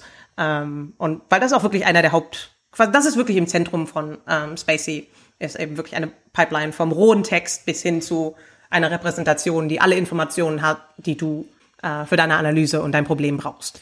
Diese Pipelines sind aus meiner Sicht, glaube ich, vor allem toll in Kombination mit dem großen Ökosystem, was ihr langsam um euch rumschart. Mit diesen ganzen Erweiterungen, die man dann mit Sicherheit zukünftig auch mit in die eigene Pipeline integrieren kann. Also ich kann mir gut vorstellen, dass man in seiner Pipeline dann einträgt, dass eben so die Co-Referenzresolution, die von Hugging Faces entwickelt wurde oder ein anderes Modul, was vielleicht irgendwelche Deep Learning Verfahren im Hintergrund hat oder so, mit in meine Spacey Pipeline zieht. Genau. Um sie dann end-to-end -End zu trainieren. Ja, genau. Also so, genau so stellen wir uns das auch vor, denn das ist ja alles, das ist was, das wir nicht alles in unserer Core Library haben können, denn es gibt einfach viel, viel zu viele Anwendungsbereiche und Dinge, die Leute machen möchten. Aber zum Beispiel, ja, du, wenn du jetzt irgendwie einen Komponenten geschrieben hast, äh, der vielleicht irgendwelche Regeln und Sachen anwendet, die genau ähm, deinen Bereich, zum Beispiel deine Podcast-Thematik relevant sind ähm, und dann da entsprechende Metadaten noch hinzufügt und den könntest du dann verpacken ähm, auf GitHub hochladen, auf PyPy hochladen und dann können sich andere Leute den installieren und in ihre Pipeline packen. Und ähm, ja. Jetzt gäbe es mit Sicherheit auch den Weg, so wie TensorFlow oder PyTorch es macht, einen eigenen Hub zu machen, um irgendwie Sachen zu scheren über euch. Aber so wie ich euch jetzt einschätze und der Python-Weg, der euch sehr lieb ist, entsprechend bleibt ihr wahrscheinlich einfach bei PyPy, installiert ihr halt ein Python-Paket und ähm, ja, also natürlich, das ist halt auch die Art und Weise, wie es halt äh, üblich ist. Ein Problem, was ich was tatsächlich immer noch da ist, ist die, eben die Sache, dass es eben nicht nur Code ist. Du hast immer Code und du hast meistens Daten. Wenn du was trainiert hast, hast du diesen Blob an Daten. Genau. Wir haben das schon intern so gelöst. Das ist ein quasi ein Python-Paket. Aber es ist eben schon ein relativ atypisches Python-Paket. Und wir sind tatsächlich gerade dran zu überlegen, es gibt noch keine perfekte Lösung dafür, weil das einfach auch so alles relativ neu ist mit Machine Learning. Aber okay, wie kannst du jetzt deine Modelle hochladen? Wie laden wir unsere hoch? Kann man das auch einfach in so ein, bei so einem Package Manager wie PyPy einfach alles hochladen? Wie ist das, wenn du halt sehr große Systeme trainierst? Zwei Gigabyte, drei Gigabyte. Also die meisten sind relativ klein, aber theoretisch mit den Word-Vektoren, wenn du da wirklich alles rausholen willst, Vielleicht hat, ist dein Ding ein paar Gigabyte groß. Wo lädt man das hoch? Wie löst man eben diese ganze Dependency-Geschichte, ähm, was man normal hat im klassischen Programmieren? Du schreibst Code, der hängt von einer ganz bestimmten Version von fünf Bibliotheken ab, die du benutzt. Das kannst du alles schön definieren, damit wenn jemand anders das installiert, genau weiß, ah, das und das brauche ich. Du kannst sagen, okay, ich brauche das und das statistische Modell, das damit kompatibel ist. Genau, aber wie managst du das wirklich? Wie, wie sorgst du dafür, dass das immer wirklich alles äh, zueinander passt, das richtige Datenpaket hast, dass du das Datenpaket vielleicht auch anderen Leuten zur Verfügung stellen kannst. Du möchtest jedes Mal, wenn deine Tests laufen, möchtest du es natürlich runterladen, wirklich alles äh, quasi neu bauen, alles neu testen. Und ich glaube, da ist noch relativ früher Potenzial auch im Ökosystem und im generellen ähm, Python Machine Learning Ökosystem, um das zu lösen. Hat sich da bei euch was geändert, indem wir jetzt daran arbeitet, da ihr jetzt nicht mehr nur zu zweit seid, sondern jetzt so ein kleines Team habt? Ähm, ähm also wir haben auf jeden Fall, wir können jetzt endlich, wir können mehr machen. Ähm, es ist schon auf jeden Fall sehr angenehm, nicht nur zwei Leute zu haben im Projekt, sondern halt vielleicht drei oder vier Leute, die halt, äh, oder zumindest zu jeder Zeit wenigstens eine Person Vollzeit hat, die sich mit Spacey beschäftigt. Ähm, und so kann man natürlich einfach neue Features besser bauen. Und wir haben einfach so ein, so ein Backlog, so viele Sachen, wo wir dachten, hey, das wollen wir immer mal machen. Ähm, Wäre super, da jemanden zu haben, der sich da wirklich mit beschäftigen kann. Und äh, das ist natürlich toll. Und ich hoffe auch, dass wir wahrscheinlich ja einfach schneller mehr machen können in Zukunft.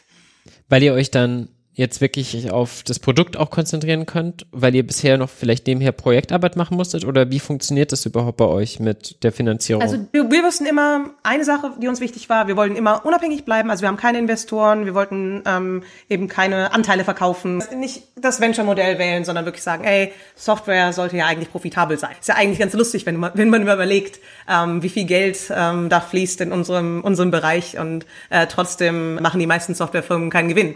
Und wir dachten, ey, das, das muss ja eigentlich gehen. Software, was wir machen, muss, sollte profitabel sein. Und wir wollten halt auch nie dieses, dieses halb, dieses Open Core Modell, wo halt die Hälfte der Open Source Bibliothek gratis ist und dann auf einmal die andere Hälfte nicht oder wo du so ein kompliziertes System hast. Es gibt Community Edition und dann gibt's aber auch irgendwas, was bezahlt ist und das zu kommunizieren ist sehr, sehr kompliziert. Von daher, Spacey sollte immer gratis sein und wir wollten halt nebenbei Geld verdienen. Und die ersten sechs Monate circa haben wir Consulting gemacht, wirklich mit, haben wir mit Firmen gearbeitet, was uns auch einen relativ guten Einblick gegeben hat in was machen Leute, was klappt, was wollen die.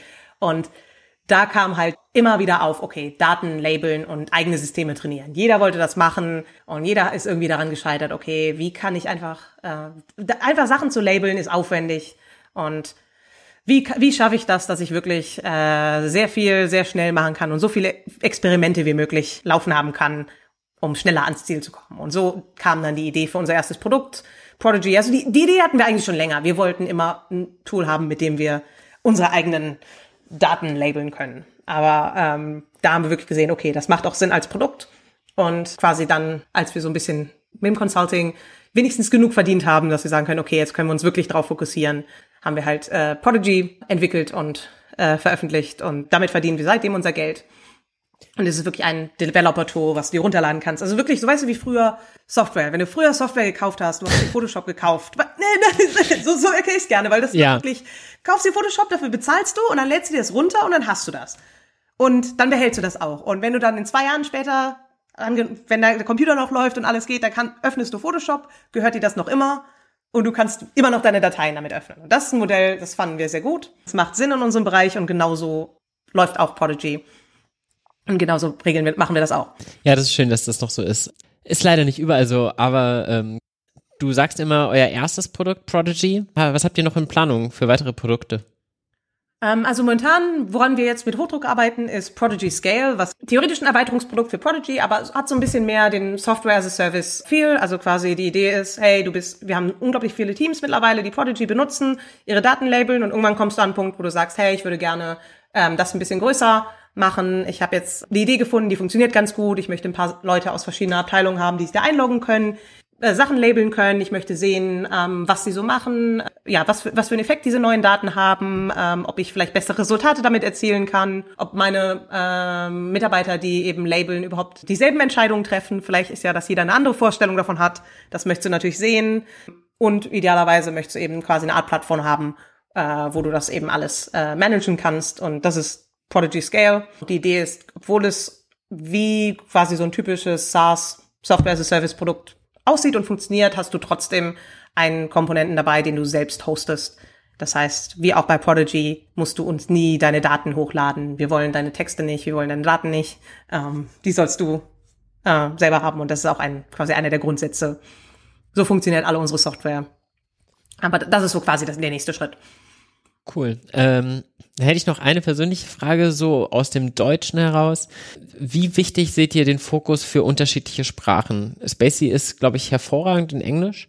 Ich selber benutze es nicht ganz so häufig, aber habe von Kollegen gehört, dass es in Deutsch auf jeden Fall nicht auf demselben Level ist. Also natürlich, ähm, Sprachen sind sehr wichtig und das ist auch was, was wir, wo wir unglaublich gerne ja bessere Ressourcen einfach entwickeln möchten. Denn die Sache ist ja, Englisch zum einen ist ähm, die Technologie viel, viel weiter, weil das die Sprache ist, an der alle arbeiten. Ja. Wenn du dir die Forschung anguckst und jeder arbeitet auf Englisch, das heißt, da ist einfach, wird am meisten gemacht. Englisch hat auch ein paar Vorteile gegenüber anderen Sprachen, was es ein bisschen einfacher macht. Und natürlich die Ressourcen, die einfach da sind. Quasi die Technologie ist da, die Algorithmen sind da, aber eben du brauchst eben einen Korpus, mit dem du das System trainierst. Und vor allem zum Beispiel bei so Sachen Named Entities, du brauchst einen sehr großen, du brauchst ein paar Millionen Wörter idealerweise, vielleicht im Englischen haben wir zwei Millionen wo alle Personennamen hervorgehoben sind. Und dann kannst du dem System versuchen beizubringen, Personen zu erkennen. Das gibt's im Englischen, äh, im Deutschen leider nicht. Sind einfach die Ressourcen nicht so da. An anderen Sprachen noch viel weniger. Auf längere Sicht planen wir auch quasi unsere eigenen Sachen, unsere eigenen Ressourcen zu erstellen, denn wir haben ja die Tools zum Labeln und so weiter, um einfach da bessere ja, bessere Lösungen, bessere Modelle, bessere Beispiele zu bieten. Aber ähm, es, ist, es ist was, was, was man nicht so einfach beheben kann in einer in der Bibliothek, weil es halt eben, wie gesagt, Code plus Daten und die Daten und die Ressourcen sind halt das größte Problem, vor allem wenn man eben Sachen verwenden möchte, die einfach ein bisschen zeitgemäßer sind. Ist ja auch bedenken viele der, wenn man so Resultate sieht, äh, wo einfach nur Algorithmen verglichen werden, das sind meistens Daten, die, die relativ alt sind und nicht unbedingt äh, die aktuelle Realität widerspiegeln. Und entsprechend kann, kannst du so deine Algorithmen daran messen, aber äh, das System, was daran rauskommt, ist nicht unbedingt sonderlich nützlich in deiner ähm, täglichen Arbeit. Und das ist eben auch ein Problem. Corpus, Corpus, mit dem man eben wirklich effizient diese statistischen Modelle trainieren kann. Ja, du brauchst halt ein paar Millionen Wörter und oder vielleicht auch ein bisschen weniger, aber selbst die, die relativ als relativ neu gelten, stammen meistens von vielleicht 2005 äh, vielleicht sogar noch älter. Das, das sind quasi die Datenquellen, die wir halt auf dem ähm, Level zur Verfügung haben.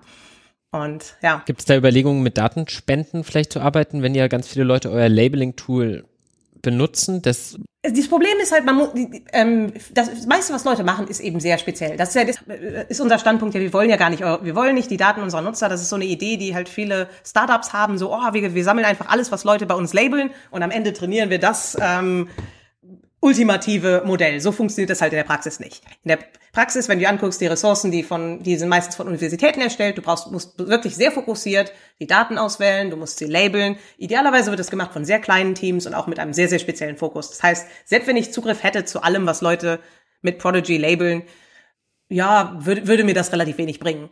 Also, weil du einfach glaubst, die Anwendungsgebiete, für die gelabelt wird, sind in der Regel zu speziell.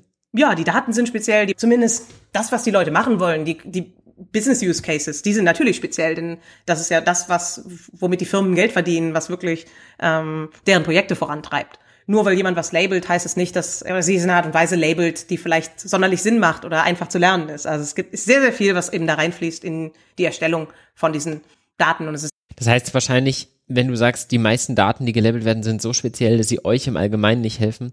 Das bedeutet für mich im Umkehrschluss, für die meisten Projekte werde ich eh meine eigenen Daten ein Stück weit immer labeln müssen, wenn sie größer werden, ja. weil meine Anwendungsfälle wahrscheinlich auch wieder sehr speziell sein werden.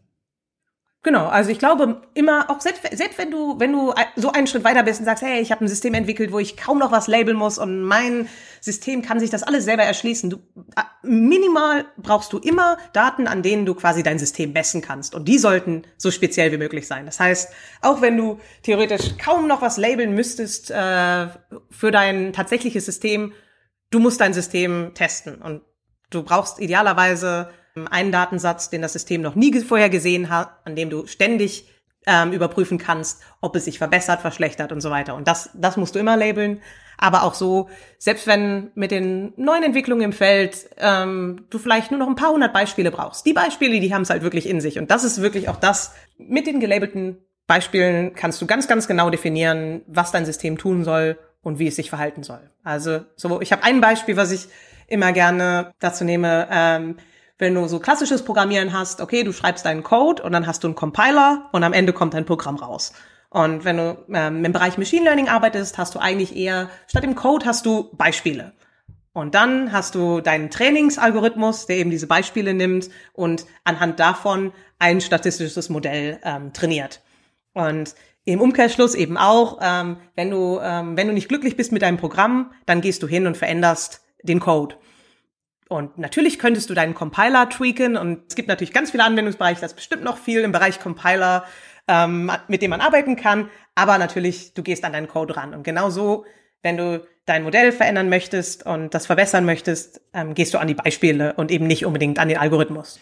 Wobei eben Labeln selber natürlich immer ein mühsamer Teil ist. Ich würde sagen, macht nicht so viel Spaß wie selber Programmcode schreiben.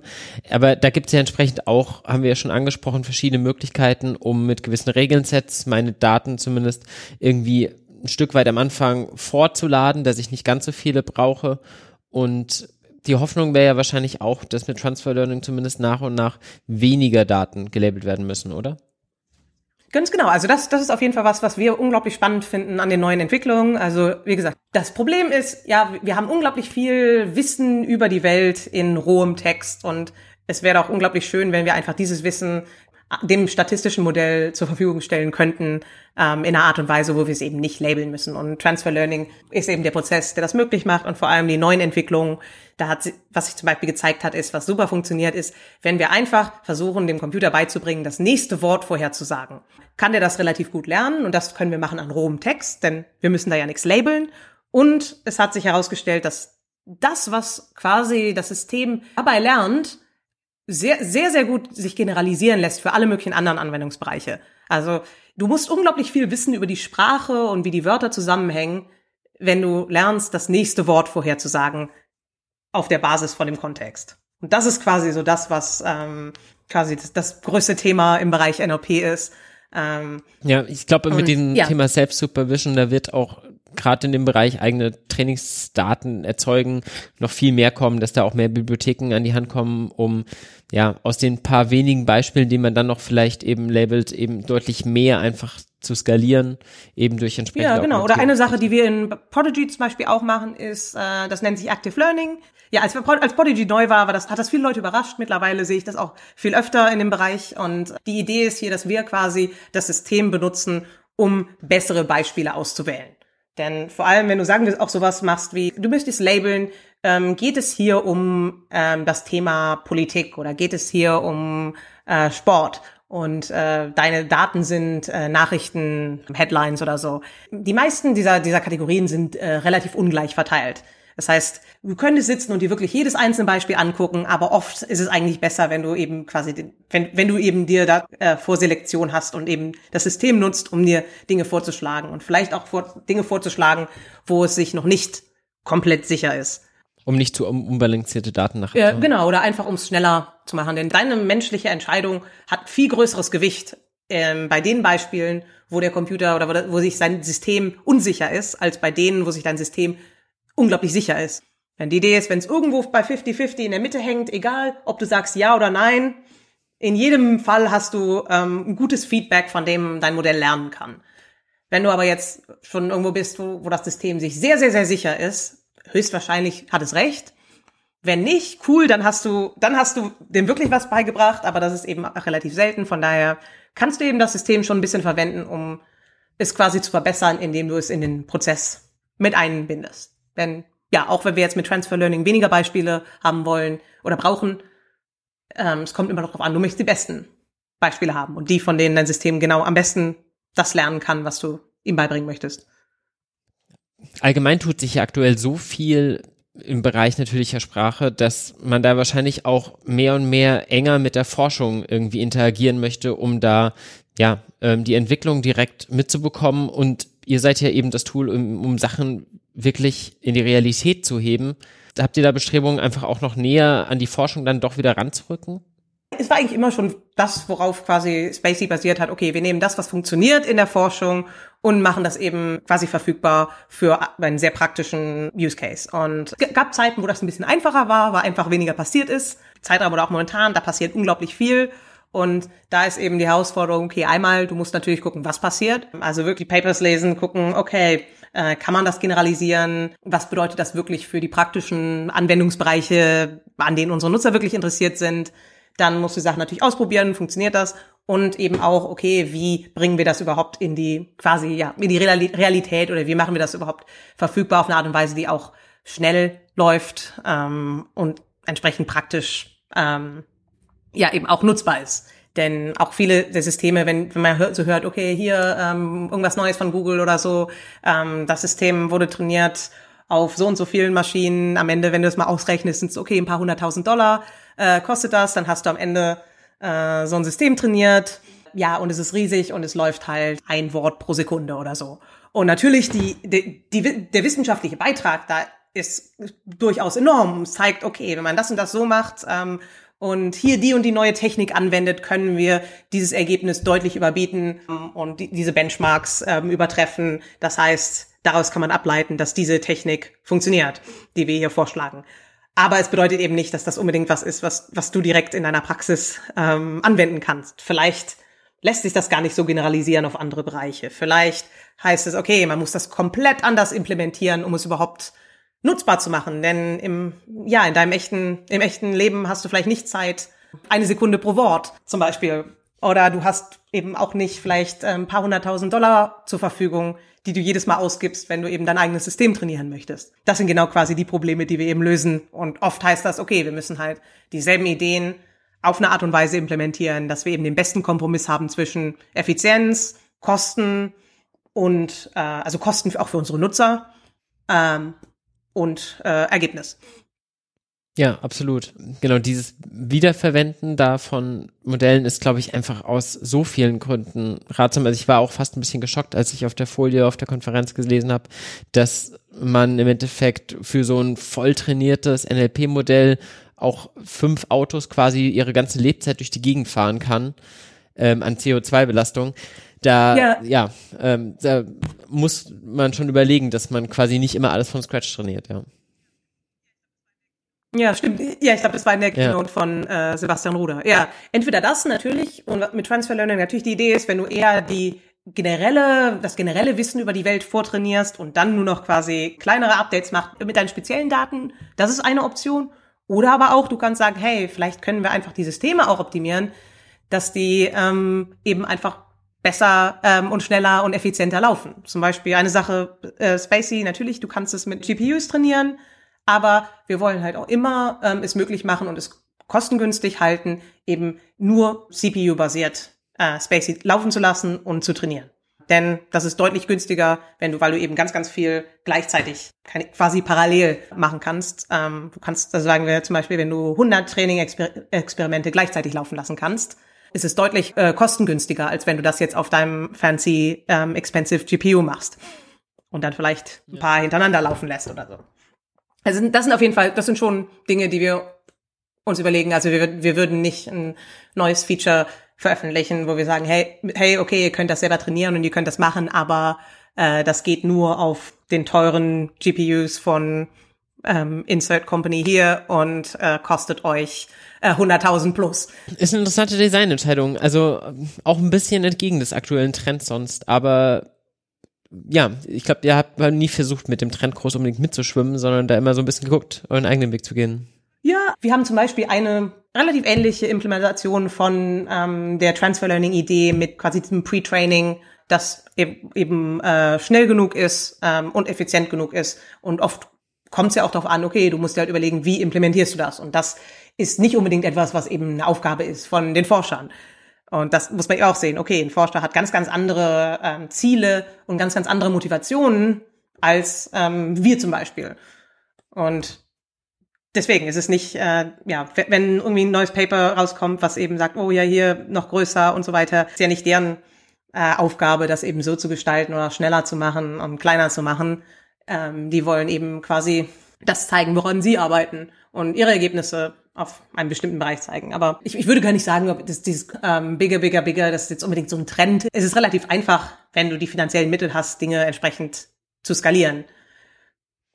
Ja, klar. Also es ist auf jeden Fall so massenkompatibler, wenn man nicht immer eine GPU bereit haben muss.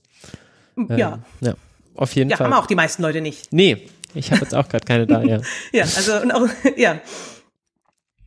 Gut, wenn ihr jetzt Lust bekommen habt, mal mit Spacey rumzuspielen, wie gesagt, Spacey hat eine wunderschöne Dokumentation, die lohnt sich auf jeden Fall anzuschauen und diesen Advanced NLP-Kurs von Spacey, der ist wirklich so ein bisschen so eine Art Online-Tutorial mit verschiedensten Arten von Aufgaben und Fragen und ja, ganz interessant, sich den einfach mal anzuschauen. Das kann ich auf jeden Fall empfehlen. Gibt sonst noch wichtige Quellen, wo du sagst, Ines, die sollten sich Hörer äh, anschauen? Also ähm, wir haben uns, wir haben ja eben die unsere Konferenz erwähnt. Wir haben tatsächlich ja schon ähm, die Videos online. Und das Schöne ist auch, klar, es geht bei manchen so ein bisschen um Spacey, auch ein paar Sachen, die wir vielleicht im Gespräch vorhin erwähnt haben, aber eben auch viel generell zum Ökosystem NLP, ähm, praktisch Research und so weiter. Also wir haben wirklich großartige Speaker ähm, gehabt und ähm, alle Videos sind auf unserem YouTube-Kanal, kann man ja vielleicht auch äh, verlinken. Und ja, ich bin immer noch sehr geflasht davon, wie, wie toll einfach alle unsere Speaker waren und was für tolle Themen wir hatten. Also das Tollste für mich in der Konferenz war die Community. Einfach weil man sich draußen irgendwo in, hinstellen konnte und mit irgendjemand anfangen konnte zu reden und jeder hatte Ahnung davon und jeder konnte einem irgendwas erzählen und hier wurde über dieses Paper diskutiert und es ja war war eine wirklich interessante Community, die sich da glaube ich auch gerade in Deutschland so in letzter Zeit so ein bisschen hervortut mit euch, mit Rasa, irgendwie DeepL aus Köln und also da gibt's schon diverse Startups, die versuchen was mit Sprache jetzt zumindest zu machen in Deutschland, finde ich ganz schön. Ja, ja, und auch wir hatten ein paar internationale Leute dabei. Ich meine, das ist ja auch schön. Wir sind ja quasi im Zentrum von Europa, ähm, dass ich manchmal Amerikanern erklären muss, warum das so schön ist. Ja, waren auch Leute von überall, stimmt.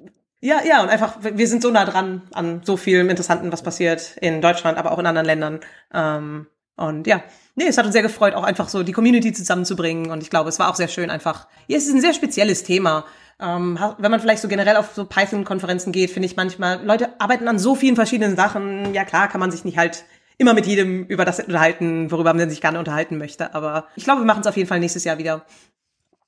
Kann ich nur empfehlen und fände es vor allem schön, dass ihr sie auch in Berlin macht und nicht irgendwo im, im Valley, wo man erst einmal über den Ozean fliegen müsste oder so. Gott, ja, na, Berlin ist doch, Berlin ist doch, also Berlin ist schön.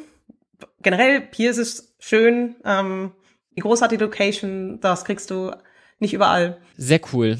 Dann vielen Dank euch fürs Zuhören Und die nächste Folge, wie gesagt, wird um Raser gehen. Da geht es dann auch nochmal um die nächsten Schritte, was man machen kann mit natürlicher Sprache, wenn man dann wirklich Anwendungen daraus, Chatbots bauen möchte.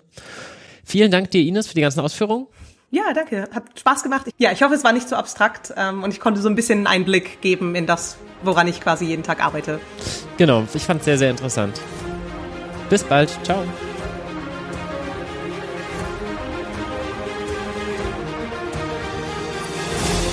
Das war TechTiefen.